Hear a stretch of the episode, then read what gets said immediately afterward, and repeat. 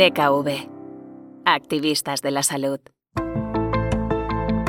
Creo que, aunque sea a ritmo de caracol, pienso que cada vez más personas incorporan una mirada ambiental del mundo. Y esto pienso que en parte es gracias al periodismo ambiental. Una pelea muy grande entre las dos, entre las dos visiones del mundo, ¿no? porque una, la económica, prácticamente no tiene en cuenta la mirada ambiental y muchas veces la mirada ambiental todavía le cuesta incluir la parte económica. Muchas veces la información ambiental es que te puede llevar a un lugar un poco de, que te entre como ansiedad, ¿no? Porque es como tan grande el reto que dices, vale, vale, pero a ver, o sea, tranquilidad, mucha tranquilidad, ¿no? Que esto va de, hacer cosas para vivir mejor, no para que a uno entre angustia. La principal fuente de desinformación en medio ambiente es el greenwashing. Todo el mundo ha identificado que en el medio ambiente está lo bonito para que la gente confíe. Es decir, están utilizando la tendencia a confiar de las personas para hacer algo que vaya totalmente en pro de sus propios intereses.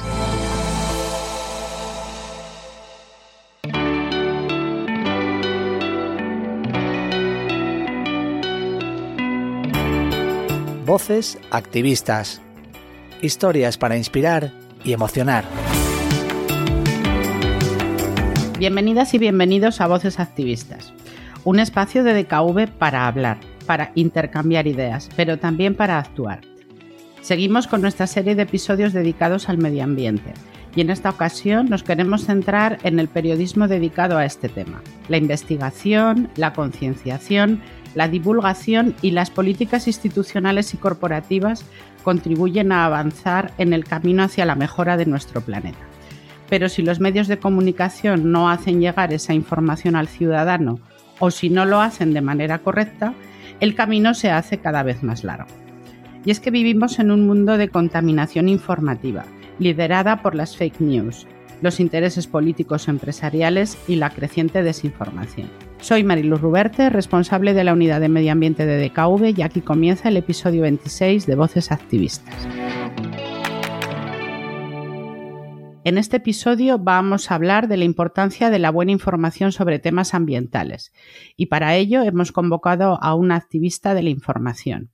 Ella es Sara Acosta, directora y fundadora de la revista Ballena Blanca. Hola Sara. Hola Mariluz, ¿qué tal? Primero queremos conocerte un poco más. Cuéntanos quién eres y cuál fue tu trayectoria hasta la creación de Ballena Blanca. Pues yo me llamo Sara Acosta, soy periodista, eh, lo primero que hice hace muchos años, cuando todavía estudiaba, fue irme al extranjero.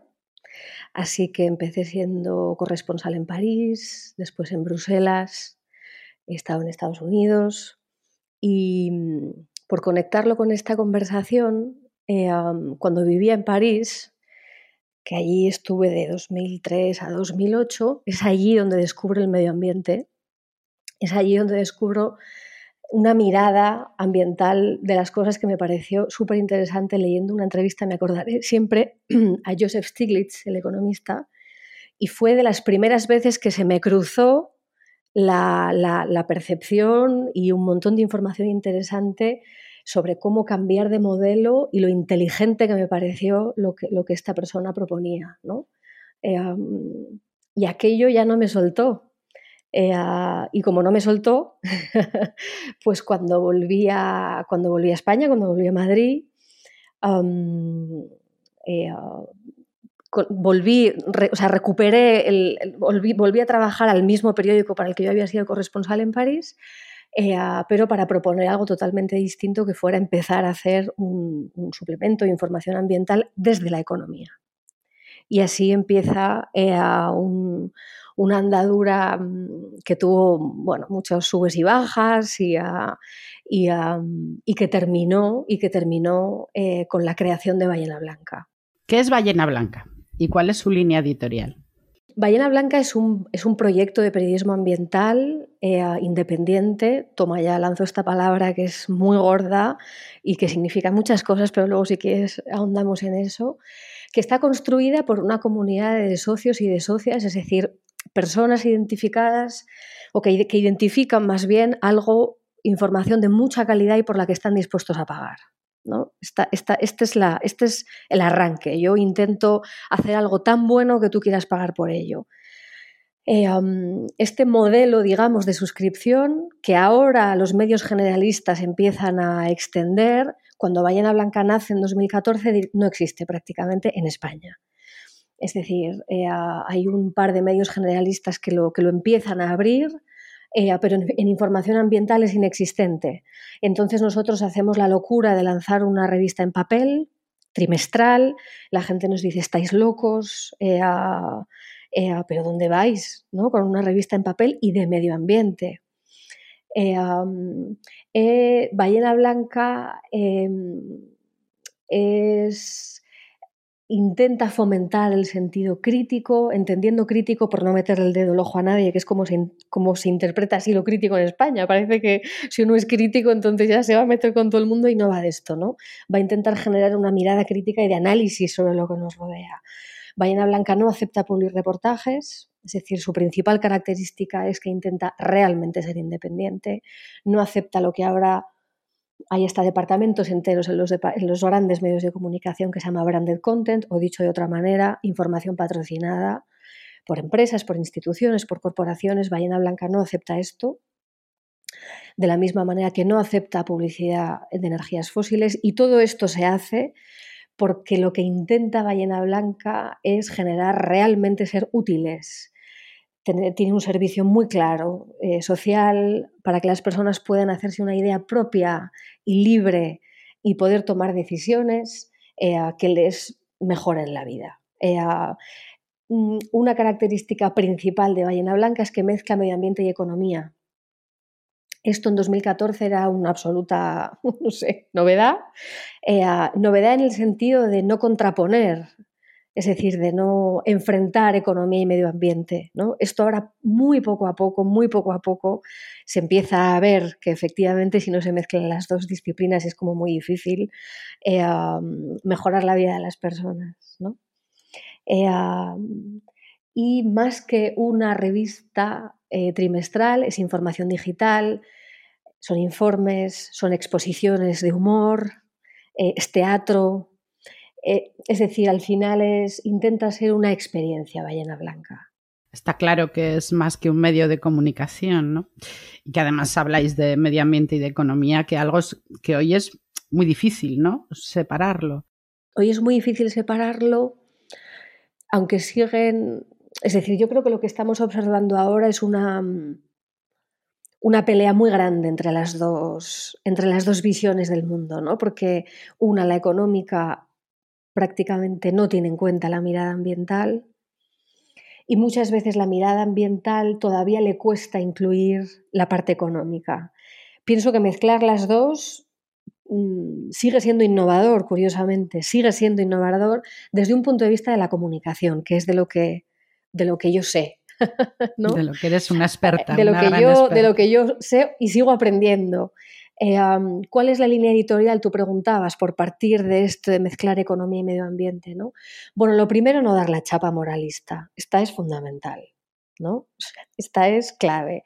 El primer número de Ballena Blanca en 2014 era una caricatura del que todavía es hoy presidente de Iberdrola, Ignacio Sánchez Galán. Era una caricatura en la que él era em, el señor Burns de la central nuclear de Springfield de los Simpson. Es decir, este planteamiento todavía se mantiene hoy en Ballena Blanca, es decir, es eh, darle absolutamente la vuelta a la comunicación ambiental y económica, mezclarlas, pero de una manera muy poco ortodoxa, es romper todos los principios para crear algo nuevo, diferente que sorprenda. Y para eso se necesita no ser moralistas, no queremos ser los pepitos grillos de la información ambiental, sino que realmente cada cual se puede hacer una opinión libre y sin prejuicios de por dónde tirar. Y, por, sobre todo ahora que cada vez las personas se hacen más preguntas, ¿qué consumo? ¿Qué hago? ¿Qué, qué, pasa con mi electricidad? ¿Qué impuestos pago? ¿El aire que respiro no me gusta? ¿Qué, ¿no? ¿Cómo mejoro todo eso? Pues yo voy, Ballena Blanca lo que intenta es traducir lo que es muy complejo, porque la información ambiental es muy compleja, para no ser moralista, para no simplificarlo al punto de que sea bueno o malo, sino jugar con todos los matices de grises que hay por el medio y ofrecer algo de toda la calidad de la que seamos capaces. ¿Hasta qué punto crees que es importante ¿no? el periodismo medioambiental? Porque, claro, ha habido muchos cambios en los últimos años, ¿no? Algunos, y especialmente en los últimos meses, ¿no? ¿Ha corrido todo demasiado deprisa? Bueno, eh, a menudo preguntón. Em, por un lado, si lo enfoco desde lo puramente ambiental, ¿no? desde el periodismo ambiental, claro que pienso que es relevante, eh, porque la realidad es cada vez más acuciante ambientalmente, ¿no? Es decir, bueno, estamos en 2022, es el mes de septiembre y venimos de un verano tremendo, eh, en, olas de calor históricas, en aumento de temperatura, en incendios, ¿no? Esa realidad es la que de alguna manera también marca la pauta informativa. Es decir, no se trata de ser eh, agoreros o activistas de algo que no existe, es que existe. Y partiendo de esa realidad, eh, que cada vez tiene más, está más presente en más aspectos, eh, las sequías. Bueno, es que no me quiero poner dramática, pero quiero decir que son los hechos, ¿vale? Entonces, partiendo de los hechos, el periodismo ambiental, claro que gana relevancia porque tiene más cosas de las que ocuparse. Hace muchos años, eh, el periodismo ambiental pienso que todavía estaba considerado como, bueno, algo muy bonito, los pajaritos, ¿no? como algo muy como algo muy accesorio, era como un accesorio. Era muy difícil abrir la portada de un periódico y que tuviera una historia ambiental. Estaban casi siempre condenadas a las últimas páginas de la sección de sociedad, ¿vale? Esto ya no es así, pero no es así porque la realidad en parte está cambiando, está cambiando a peor. es decir, la falta de toma de decisiones está haciendo que por una cuestión de tener cada vez más asuntos de los que ocuparse, el periodismo ambiental ocupe un lugar mayor. ¿no? Eh, entonces, en ese sentido, claro que pienso que es más relevante. Eh, por otro lado, creo que, aunque sea a ritmo de caracol y muy lentamente, pienso que cada vez más personas incorporan una mirada ambiental del mundo. ¿no? Y esto pienso que en parte es gracias al periodismo ambiental. En parte porque mm, ahora, si no lo abordo desde lo estrictamente ambiental, sino del periodismo en grande, bueno, mi pregunta es hasta qué punto realmente los periodistas somos relevantes o el periodismo es relevante, ¿no? Es decir, aquí estamos hablando eh, de que TikTok o las redes sociales son cada vez más una fuente de información y esto es muy importante tenerlo en cuenta, sobre todo para la gente joven, que curiosamente o paradójicamente es la que más va a vivir, protagonizar y sufrir las consecuencias ambientales del mundo que estamos dejando, ¿no? ¿Cómo se informan estas personas? ¿De dónde obtienen su información? ¿Es para ellos el periodismo ambiental relevante? Creo que no. Entonces, aquí más que una respuesta, yo en realidad abro una pregunta que no vamos a resolver ahora, pero que creo que es una de las grandes cuestiones, ¿no? Sí, sí, es, es lo que te iba a decir, ¿no? Porque yo al principio hablaba de la desinformación, ¿vale? En la que vivimos y que no hace más que confundir a la ciudadanía y justo has dado en el clavo, ¿no? Con todo este tema de las redes sociales, mm, los herederos del planeta lo van a pasar muy mal. Y, a veces, em, no sé cuál es tu percepción, ¿no? Pero yo tengo la sensación de que pocos jóvenes se implican de verdad ¿no? en el, tema medioambiental. Es como que de verdad sí que somos nosotros los mayores los que estamos diciendo que os queremos dejar un mundo mejor, ¿no? Y esta gente joven, que, está muy bien, ¿eh? las redes sociales, la, información continuada, pero claro, no, parece que no, no hay un centro eh, verídico ¿no? sobre el tema del medioambiental. Hay mucha desinformación sobre este tema, ¿no? demasiadas mentiras, mucho greenwashing. Eh, ¿Cómo lo ves? ¿Cómo ves esto? A ver, creo que tú abordas dos cosas, ¿no? Por un lado son las redes sociales y por otro lado es el greenwashing, ¿no? Entonces, pienso que, es decir, eh, las redes sociales no son más que un canal eh, como, lo es la radio, como lo es la prensa, es otro canal. Para mí da igual el canal, para mí lo importante es la veracidad del mensaje. Eh, TikTok se, está convirtiendo, por ejemplo, en el primer motor de búsqueda. ¿no? Empieza a superar a Google, es muy interesante. bueno, correcto. La cuestión es que lo que, atraviese todo ese canal sea veraz, uno se pueda fiar de esa información.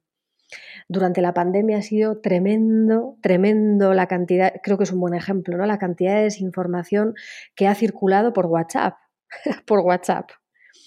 Entonces, ¿de dónde viene? ¿Cuál es la fuente? ¿Qué intención tiene? ¿Quién está detrás? Todo esto pienso que son herramientas que, las, que todavía la ciudadanía no tiene y que no valora. Y no se valora porque no hay cultura de la veracidad de la información.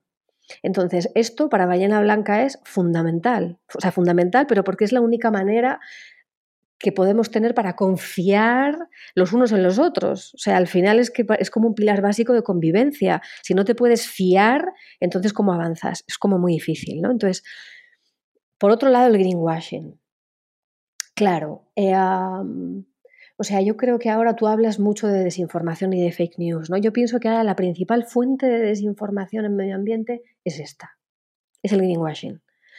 Realmente, greenwashing, que para quien no conozca o no esté familiarizado con este palabra, porque es un, es un palabra, es el lavado verde de imagen, ¿no? es decir, es blanquear la imagen de una empresa, sobre todo de una empresa, de una institución, de alguien que sigue apoyándose en la percepción positiva que tiene lo ambiental para transmitir un mensaje que en realidad tiene un interés muy marcado hacia posicionar su marca como positiva. Entonces, eh, si yo soy una petrolera, eh, y entendámonos bien, aquí no va de, de nada conspiranoico, sino de llamar a las cosas por su nombre, ¿no? Si yo soy una petrolera cuyo principal negocio es quemar petróleo, y quemar petróleo es la primera fuente de emisiones de CO2, por hacerlo muy corto, mm, y yo utilizo el mensaje, los mensajes ambientales de, eh, me meto en los coles y entonces empiezo a hablar de cambio climático en los coles y entonces confundo, confundo, confundo, confundo porque, porque no estoy diciendo que en realidad, para que la gente realmente se pudiera hacer una información libre y tomar decisiones, yo lo primero que tendría que hacer como petrolera es decir lo que hace mi negocio, no esconderlo. Y entonces lavar mi imagen hablando de los pajaritos o hablando de la cantidad de bosques que he reforestado, porque yo soy petrolera, entonces tendré que hablar de lo que yo hago, ¿correcto? Otra cosa que se salga de esto es confundir por ser generosos por ser generosos en la palabra confundir, porque podríamos ir a engañar, mentir, en fin, otras, ¿vale? Si yo estoy hablando del ejemplo más paradigmático, pero ahora me voy a cualquier otro negocio, si es que me da igual, eh, mm, fabrico envases, eh, fabrico coches, soy un banco, da igual, pero todo el mundo ha identificado que en el medio ambiente está lo bonito para que la gente confíe. Es decir, están utilizando la tendencia a confiar de las personas para hacer algo que vaya totalmente en pro de sus propios intereses. Esto para mí ahora es la principal fuente de ruido y de realmente de falta de verdadera información para que la gente pueda tomar decisiones de si compra un tetrabric, se compra un coche eléctrico, pasa del coche y coge el bus, o toma decisiones que en su día a día van a tener consecuencias ambientales directas, ¿correcto? Correcto. Sara, ¿crees que el periodismo ambiental está muy condicionado ¿no? por los movimientos políticos o los lobbies empresariales? Pienso que está, eh, claro, muy, absolutamente condicionado porque, mira, mm, un ejemplo muy claro. Si tú te vas prácticamente, aquí no va de citar y nombrar porque tampoco hace falta pero, pero da igual, es decir, vete a cualquier medio grande, decís que da igual, cualquiera, coge a todos, cógelos todos.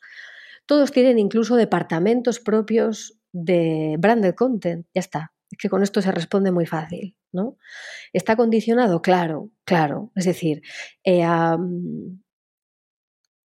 ¿Cuántas veces leemos en, en, Bueno, ahora vamos a irnos a la información digital porque es mucho más leída que el papel, ¿no? Pero especial publicidad, ¿no? Especial educación, especial movilidad, si es que da igual. Eh, y entonces de repente ahí aparece un artículo no firmado, es decir, no tiene autoría, con lo cual nadie se hace responsable de esa información. no tiene autoría y ahí te empiezan a decir las bondades de la leche no sé qué y del envase no sé qué. ¿Y tú qué, qué, qué, qué herramientas tienes como lector o lectora para protegerte y para saber que tú lo que te están diciendo es verdadero o es falso? No tienes ninguna. No tienes ninguna, porque nadie te está diciendo que eso no está firmado eh, porque son especiales que se hacen pagados por una empresa. Con lo cual, ¿quién va a hacerse autor de eso? Nadie.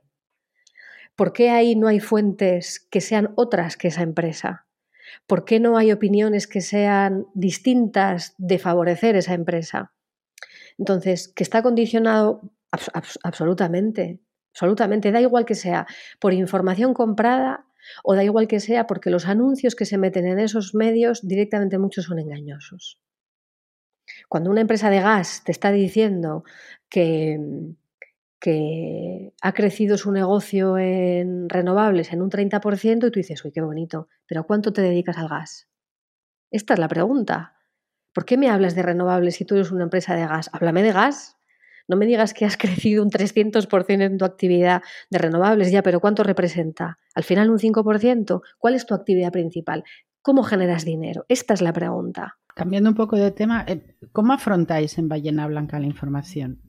¿Cómo escogéis lo que contáis? Bueno, una de las primeras preguntas que hay que hacerse y que así empieza cada número o cada artículo es intentar responder a qué es lo relevante en ese momento, en ese momento y a largo plazo, porque curiosamente, y es una sorpresa guay, darse cuenta de que hay informaciones de ballena blanca que son eh, que están vigentes, yo qué sé, seis meses después de publicadas. Portadas, lo, lo, hace poco hacíamos el análisis de ver todas las portadas de Ballena Blanca que son trimestrales y ver cómo realmente ha sido un medio que ha marcado de alguna manera a a su manera los temas importantes en portada con un medio que sale cada tres meses, ¿no?